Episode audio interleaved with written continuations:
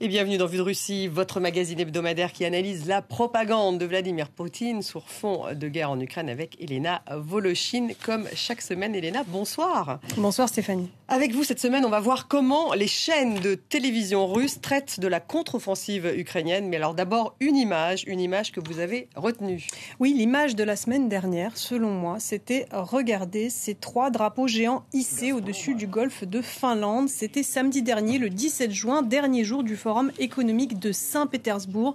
Le drapeau de l'Empire russe, celui de l'Union soviétique et celui de la Russie moderne, tous trois hauts d'environ 180 mètres, ont été érigés par Gazprom, le géant gazier euh, russe, à l'occasion de cet événement international majeur pour la Russie.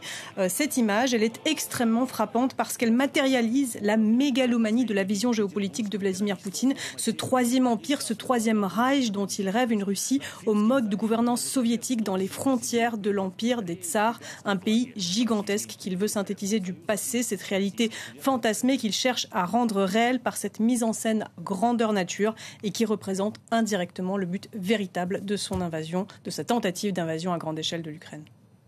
Et l'actualité, euh, c'est bien sûr cette contre-offensive ukrainienne. Euh, Elena, face à cette invasion, qu'en dit justement la télé russe? Eh bien, que ce serait un échec. C'est ce qu'il a dit Vladimir Poutine avant-hier lors d'une cérémonie qui célébrait les diplômés des écoles militaires. Écoutez comment ouvrait ce jour-là l'émission phare d'actualité 60 minutes sur la chaîne Rossiya 1, l'une des deux principales chaînes du pays. Poutine a déclaré qu'il y avait une accalmie sur la ligne de front, car toutes les attaques de l'armée ukrainienne, sans exception, sont un échec.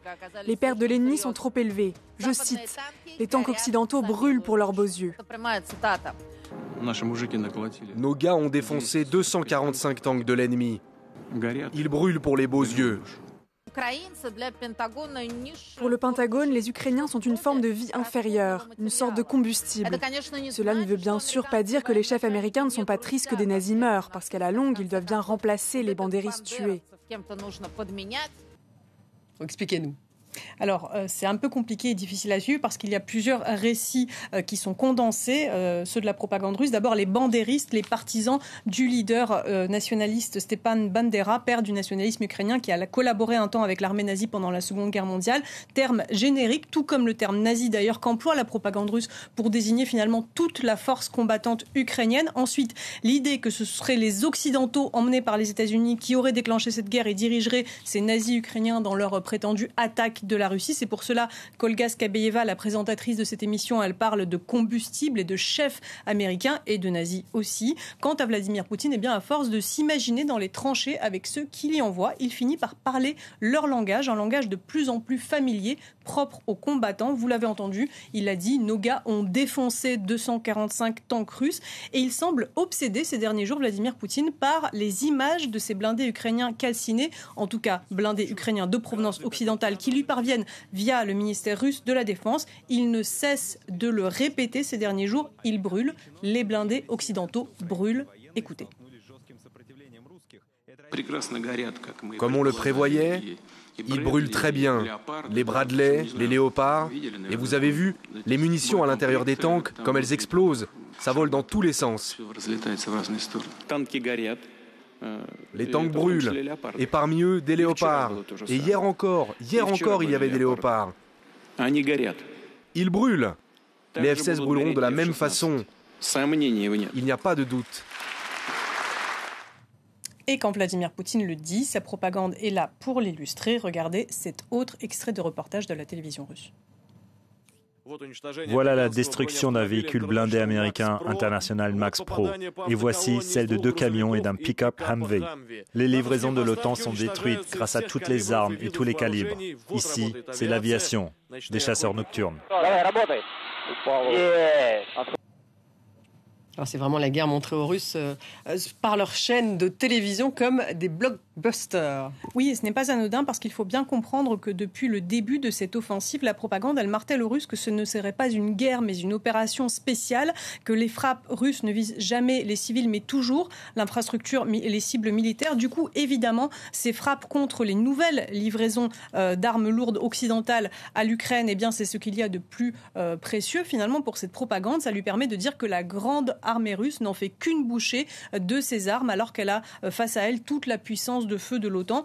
Et ces images et ces discours de ces blindés occidentaux qui brûlent sont doublés d'images et de discours sur une industrie russe de l'armement qui serait à la pointe. Regardez.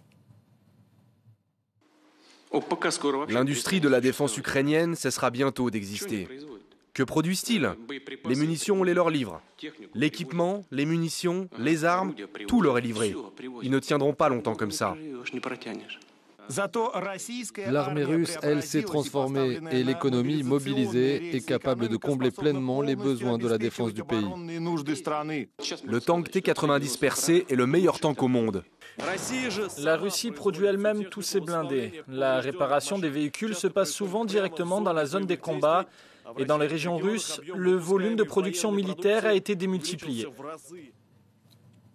Tout est fait, on a vu pour rassurer les Russes, Elena, sur la, capacité de l'armée à gagner non pas la guerre, mais l'opération militaire spéciale, même si on a tout de même entendu le mot mobilisation qui est prononcé dans cet extrait. Oui, pourtant, la guerre, elle s'est déportée, si l'on peut dire, sur le sol russe, avec les régions du sud régulièrement visées par les bombardements. Et puis, il y a ces drones qui s'abattent jusqu'à Moscou. Et face à cela, Vladimir Poutine, il a de nouveau brandi la menace nucléaire. On revient donc, vous le voyez derrière moi, à ce forum économique de Saint-Pétersbourg la semaine dernière, où, lors de la session plénière d'ouverture, Vladimir Poutine a répété que son armée ne bombardait soi-disant les villes ukrainiennes, même si ce n'est pas l'envie qui lui en manquait. Et par la même occasion, il s'est fait menaçant. Écoutez. Tout ça, c'est une tentative de nous provoquer pour que nous ripostions. On n'aurait aucun mal à détruire n'importe quel bâtiment ou bâtisse dans le centre de Kiev. On ne le fait pas pour diverses raisons. Il y en a beaucoup. Je vous dirai lesquelles après, mais pas en public. La Russie a une autre solution radicale pour faire cesser les bombardements. Si ces attaques sur nos territoires frontaliers se poursuivent, nous examinerons la possibilité de la création d'un cordon sanitaire sur le territoire ukrainien. Ils doivent comprendre vers quoi ils mènent tout cela. Alors un cordon sanitaire en Ukraine, qu'est-ce que ça veut dire? Eh bien, une nouvelle expression sans doute pour désigner une frappe nucléaire tactique. Le terme de décision radicale employé par le journaliste dans son commentaire, tout comme le ton employé par Vladimir Poutine, ça laisse peu de place au doute. D'autant plus que ces derniers jours, Vladimir Poutine, il n'a aussi eu de cesse de marteler qu'il poursuivrait sa course à l'armement nucléaire. Je rappelle qu'en février dernier, pour marquer l'anniversaire de la guerre, il a annoncé le retrait de la Russie du traité russo-américain New Start, traité de réduction des armements euh, nucléaire et des munitions, aux appels des Occidentaux à reprendre les pourparlers sur ce traité. Voici ce que Poutine a répondu depuis Saint-Pétersbourg.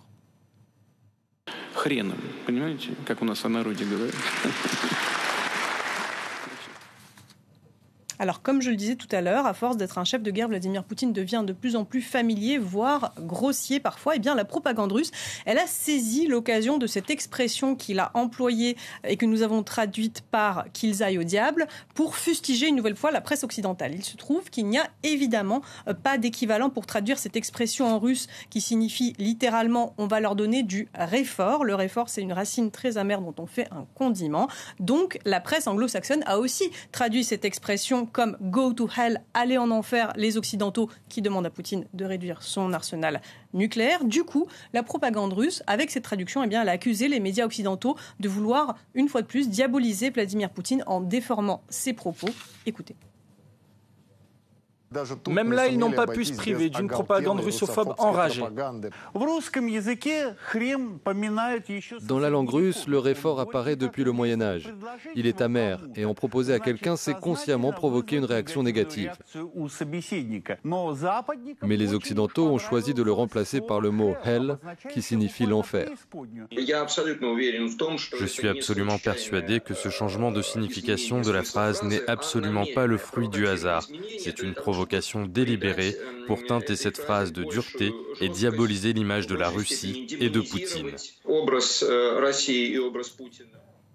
Donc plutôt que de commenter euh, le fait que Poutine brandit cette menace nucléaire, la télévision russe, on le voit, crée des anecdotes pour accuser la presse occidentale de russo phobie. Oui, c'est aussi l'un des procédés de cette propagande qui met tout en œuvre pour détourner l'attention des Russes finalement du fait que la vraie menace, elle provient, elle est proférée quasiment explicitement par Vladimir Poutine. Lui, il doit conserver aux yeux des Russes l'image du sauveur par ses discours à Saint-Pétersbourg. Poutine, il s'est adressé à tous ceux euh, qu'il veut rallier à sa cause, les pays dits non alignés. Il faut savoir que lors de ce forum, pour la première fois en 23 ans, les journalistes des pays dits inamicaux n'ont pas été accrédités, étaient présents en revanche quelques chefs d'État étrangers comme ceux des Émirats arabes unis, de l'Algérie, de l'Arménie et de Cuba, et surtout des délégations nombreuses venues de Chine, d'Inde ou des pays d'Afrique que Vladimir Poutine euh, s'est employé à convaincre de son mythe de la nécessité d'aller libérer l'Ukraine du nazisme. Merci Elena, c'est tout pour Vue de Russie. À la semaine prochaine. Vendredi, donc vendredi prochain, 18h45.